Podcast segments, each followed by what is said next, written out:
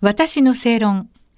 この番組は毎回様々なジャンルのスペシャリストをお招きして日本の今について考えていきます。こんばんは。アナウンサーの吉崎のり子です。今夜のお客様は自由民主党衆議院議員の長島昭久さんです。長島さんは2003年の衆議院選挙で初当選。これまでに防衛大臣政務官、内閣総理大臣補佐官、防衛副大臣などを歴任されています。現在発売中の月刊正論10月号では、特集台湾日本有事のリアル、机上演習がえぐり出した日本防衛の構造的欠陥を寄稿されています。長島さんどうぞよろしくお願いいたします。ますさあ、今夜は日本の防衛の構造的な欠陥について伺いたいのですが、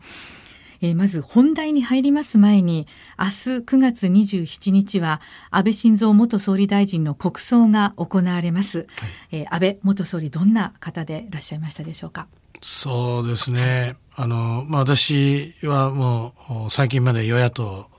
まあ、党が別々だったんですけど、はい、まあ、すごくあの勉強会なんかであの、まあ、可愛がってもらいましてですね、まあ、非常に気さくで優しい方でした。で、本当にフェアな方ですよね。与党とか野党とか関係なくですね。まあ、おそらく安倍さんの苦手な野党の議員たくさんいたと思うんですけど、まあ僕らに対しては本当に、あの、そういう意味では気さくに対応してくれて、まあ一番やっぱり尊敬できるのは、戦略的思考ができるっていうか、まあ僕はそんな偉そうに言う立場じゃないけど、やっぱり対局が見えてる方で、その、とかく日本の外交っていうのは対症療法、いろんな相手のアクションにこう、反応するっていうのが今までのやり方だったんですがやっぱり安倍さんというのは大きな目標を作って例えばクワッドとかね、はい、やっぱりインドも入れた、うん、あこの構えを作るっていうのはね日米豪と。こういう発想っていうのはやっぱり安倍さんならではででそういうも大きな目標の中で日本の外交をどう動かしていくかっていう。まあ私は今まで尊敬してるのは中曽根さんなんですけどね、僕のまあ政治家としてのロールモデルは中曽根さんなんだけど、はい、やっぱり中曽根さんを超えるようなやっぱ戦略感を持った方だなと本当に喪失感を今持っています。はい、そういう意味で。まあ、あの今夜のテーマにも関わってくるんですけれども、はい、生前の安倍さんはね台湾有事は日本有事だっていうふうに繰り返しおっしゃっていたと思うんですけれども、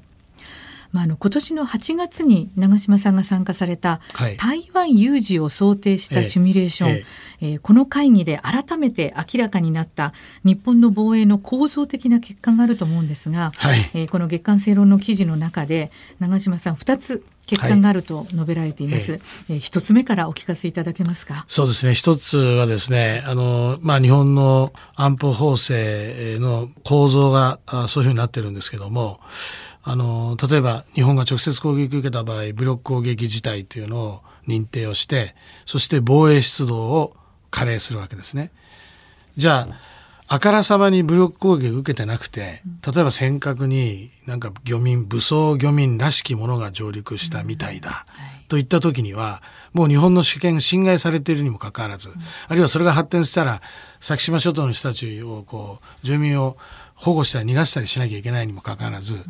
防衛出動が加齢されてないから、自衛隊はフルでそれに対応できないんですね。はい、で、その時の自衛隊を縛る法律っていうのは、自衛隊法ではなくて警察官、職務執行法。つまり、警察官と同じような権限しか与えられないんですね。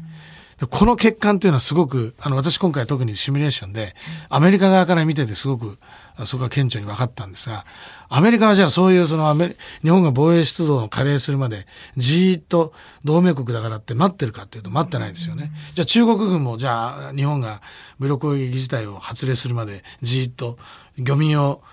上陸させた状態でそのままフリーズして待ってるわけじゃないですよね。事態はどんどん動くのに、日本の場合はそういう法律の、まあ私はバンプって言ってるんですけど、例えばスクールゾーンにスピード出して車が走れないように、デコボコをつけますよね。はいはい、そういちいちブレーキかけて、はい、なんとか事態。はい、次、この事態、超えたらまた次の事態って言って。あの、アメリカもイギリスも台湾もハイウェイを走ってるのですよ。日本だけはスクールゾーンの中をのろのろ走っているような、そんなイメージで、まあ、正直言ってイライラしました。日本政府の対応に対して、動きに対してですね。まあ、そこが一つ大きな法制上の欠陥です。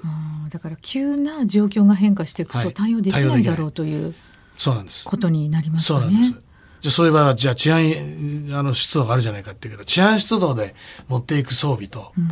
防衛出動で持っていく装備は全く違うわけですよね。途中から防衛出動のような事態になって、ああ、持ってくものが足りなかった、元に戻って取りに帰りますなんてできないわけでしょ。まあ、ゾッとしますね。はい。前々から言われてたことなんですけど、シミュレーションをやるとすごくよくわかりましたね。はい。まあその事態の認定に手間取るっていうことがあると思いますけれども、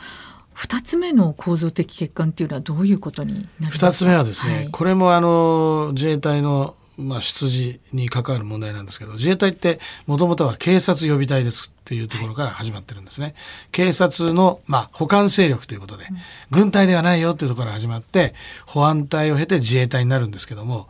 未だに基本的には警察の保管みたいな法制度にし縛られていて、それはどういうことに現れてるかというと、ネガティブリスト、ポジティブリストっていう話を聞いたことあると思うんですけども、警察というのは国内の治安秩序を守るために、やっていいことが法律に書いてあるわけです。こういうこと、こういうこと、こういうことはやっていいですよ。でそれだけが警察はやれるんですね。それをポジティブリストと言うんです。で、普通は軍隊っていうのは、もう秩序も減ったくれもないところを、なんとかそれで秩序を回復していかなきゃなんないから、国際法でえーダメだという禁止されていること以外は、基本的には何でもできる。何でもできるようにしとかないと、臨機応変に対応できないですから。これをネガティブリストって言うんです。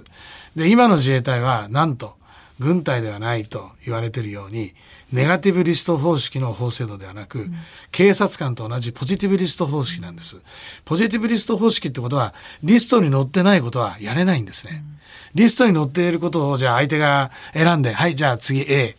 2番目リストに載ってる B で行きましょうか。こんなことしてくれるわけないんですよ。想像を絶するような、あの、状況の中で対応しなきゃいけないのに、いちいちリストに戻って、あ、これやっていいか悪いか、みたいなことやってたら、やられちゃいますよね。ですから、今言ったのは、まさにコインの裏表なんですよ。二つの構造欠陥と言いながら。ですから、このやっぱり安全保障法制度に関わる問題を根本的に直さないと、はっきり言っちゃうとですね、防衛費を100倍にしても、自衛隊がいざという時に適時適切に動けないという、そういう状況なんです。だからここはもう早急に、今までずっと言われていたことなんですけど、ここは早急に直さないと、おいけないと思います。そのためにはどういう議論がこれから必要になってくると思いますか？えっ、と、そのためにはもうですね、これは憲法改正を待っているわけにはいきませんので、もうやっぱりはっきり自衛隊は軍隊であると。警察組織の補完ではなく軍隊であるというところをまず認めた上で、他の国の軍事組織と同じように、まあネガティブリストで動けるように。つまり国際法違反以外は、や、やれるんだというふうにする。それから、防衛出動自体が加齢される前であっても、あ自衛隊はそのあの状況に応じて対応できるような権限をしっかり付与しておく。まあ、この二つの議論を正面からやらない限り、今自衛隊の手足を縛っているものを緩めることは難しいと思います。そうするとどうなるかというと、とはいえ敵から攻められているんだから、侵害を受けて、脅迫性の侵害を受けてるんだから、国民の命と平和な暮らしを守るために対応せざるを得ないから、そうなるともう超法規的な対応しか残されていないわけです。だからどっちを取りますかということですよね。法治国家として超法規的措置をせざるを得ないことが分かってて、法律の改正をしないということは本当に恥ずべきことなんですけど、まあ今の野党と与党のこの国会の状況を見ると、さっき私が申し上げたような話をもう一回一からやり直すっていうのは、まあかつて2014年15年であれだけのあの安保法制の議論があって、もう大混乱になって安倍政権の支持率は10ポイントも下がった。あれをもう一回岸田政権でやるだけの体力があるのかどうかっていう、そういう話なんです。でも僕らはそれはやらないといけないと。思ってますし、今までずっとそういうふうな感覚を持っていながら、うん、まあなかなかこれは難しいよなと思ってましたけど、今回の有事のシミュレーションをやって、やっぱりそうだったかと。やっぱりこれは直さないといけないというふうに強烈に思いました。なるほど。はい。えー、まあ次回はですねそのまあ関わることなんですが憲法改正についてね、はい、えー、引き続き衆議院議員の長島昭久さんにお伺いいたします。長島さん次回もどうぞよろしくお願いいたします。よろしくお願いします。ありがとうございます。私の正論。お相手はアナウンサーの吉崎紀子でした